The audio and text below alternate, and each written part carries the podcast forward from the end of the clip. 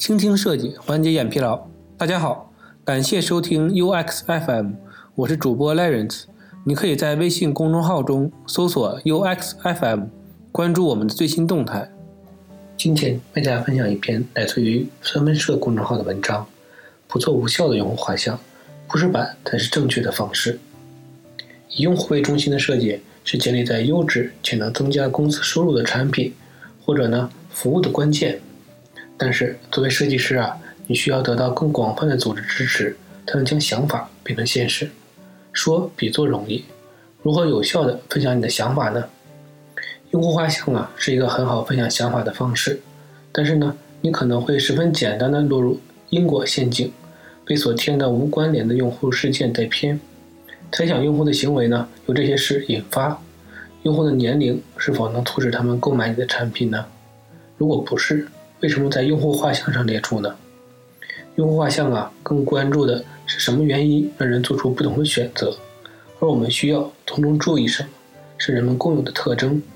这并不是要锁定个别用户，而是应该找到他们的相同点。正如《哈佛商业评论》所写。我们关注的是什么能把客户聚集起来？客户的差异性常常让你看不清什么是最重要的。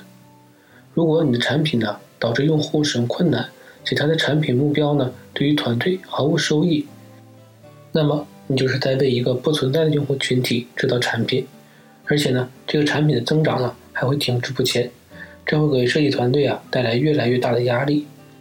哈佛商业评论中一篇文章主题为。待完成的工作，文章里这么写：花了许多时间和金钱，编译丰富的数据模型来塑造一个自己一个专业的描述者，结果呢，不出所料的失败了。团队中不同的成员与最终用户之间的距离不同，因此呀，可以用来创造价值的信息呢，也就更少了。举个例子，开发者们呢，不仅仅与他们正在服务的用户存在一定的距离，而且呢，几乎不可见。他们最终创造的价值，一个工具啊，需要让团队中的每个人都可以直面用户，并且呢，从他们痛苦挣扎的使用经历里获得启发，来帮助你获得用户购买力且创意得以实现。那么，首先来说一下，必须有比用户画像更好的东西。如果我们不准备使用用户画像，我们可以使用什么样的其他工具呢？作为人类啊，我们天生就理解和解释故事。故事啊，就是我们分享文化时共鸣的途径。故事的好处呢，是他们可以捕获不同类型的情况。每个人都有一个故事，都有一系列挣扎和焦虑。我们需要捕捉这些信息，以便更好的为他们服务。在这篇文章里啊，我们将创建一个展示了部分用户常见的故事板。在最近的项目里，我使用了故事板。他们呢，使设计研究能够以一种比过去任何项目更快的方式呈现出来，从而呢，促进了执行支持。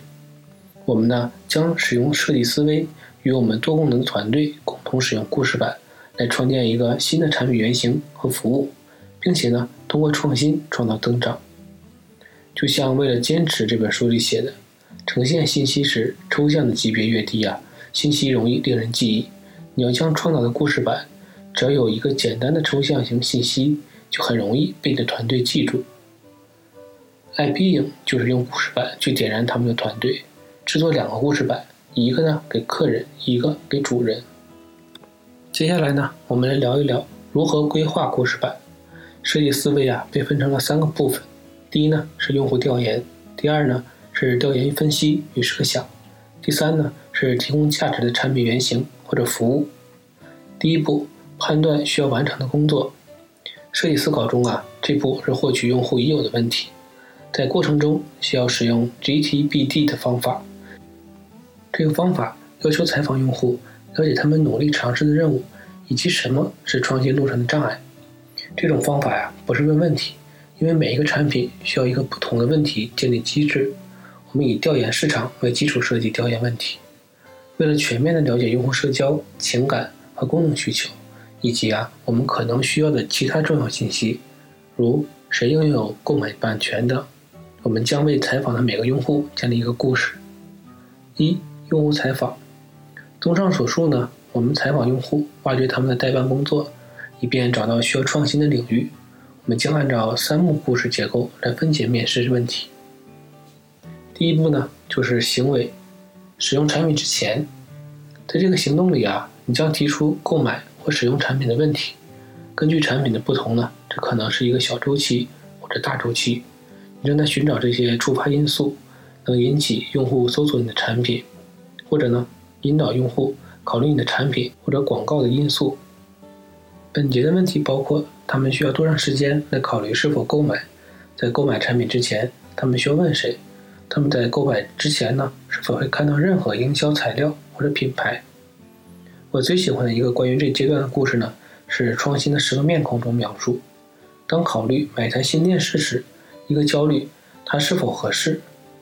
聪明的解决办法呀，是制作一张折叠成电视大小的纸片，这个可以放在杂志上为电视做广告，然后呢，折在你的墙上，看看电视是否合适。行为二呢，是购买。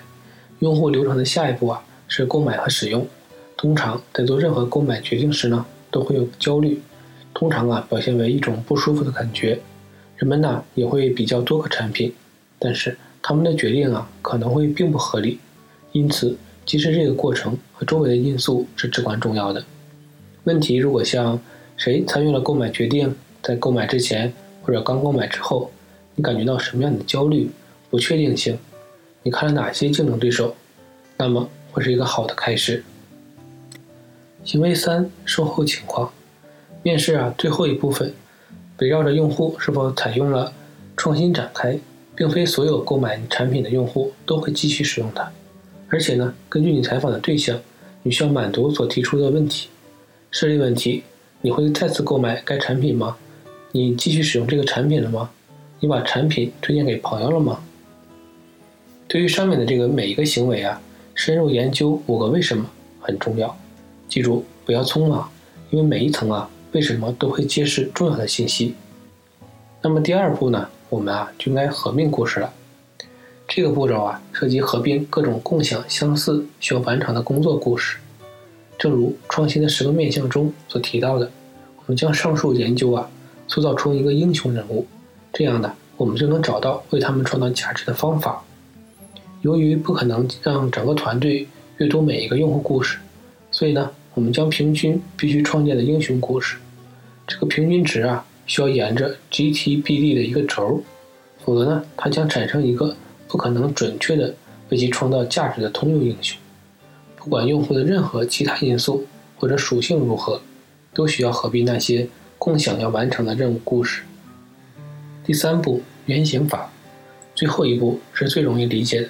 在现场啊，对产品进行原型制作和测试，以测试真实用户的价值主张。你前期做的研究越多，你在做实验时呢就会越精干。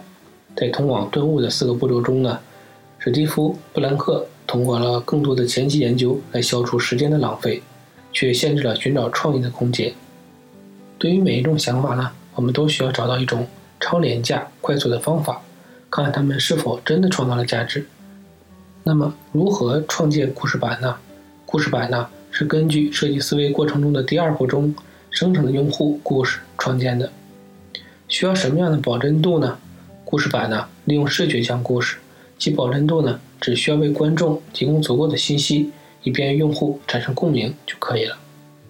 我应该使用什么布局呢？一个基本的故事框架，每个页八个屏幕啊，是一个很好的开始。那我们需要多少个场景呢？作为突队的领导啊，最少是八个，因为很少啊会给设计团队足够的细节。最多呢十六个，因为太多呀将很难一下子接受。脚本单元示例，在我们上面的故事中啊，第一个单元将详细的说明用户开始的旅程出发器，细节的层次呢是最基本的，但象征的层次啊是正确的。你注意到那些小细节了吗？他们在桌面上。他们坐在家里，他们独自一人。现在呢是早晨，一下子就知道了所有这些细节，而不必去想。使用故事板的方法呀，优势在于它允许所有团队成员寻找创新的方法。在我参与的一个时尚项目中，我在用户故事中发现了一个时刻：每当用户试图过滤自己的外表时呢，我们都可以提供一条小信息。在我们实现了之后呢？我我们用户立即开始在 Twitter 上发布信息、图片，帮助业务增长，并且呢，在此过程中巩固了品牌的价值。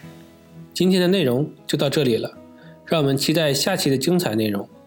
你可以在播客的文稿中找到我们的联系方式，欢迎给我们投稿或者提出建议，让我们一起把节目做得更好。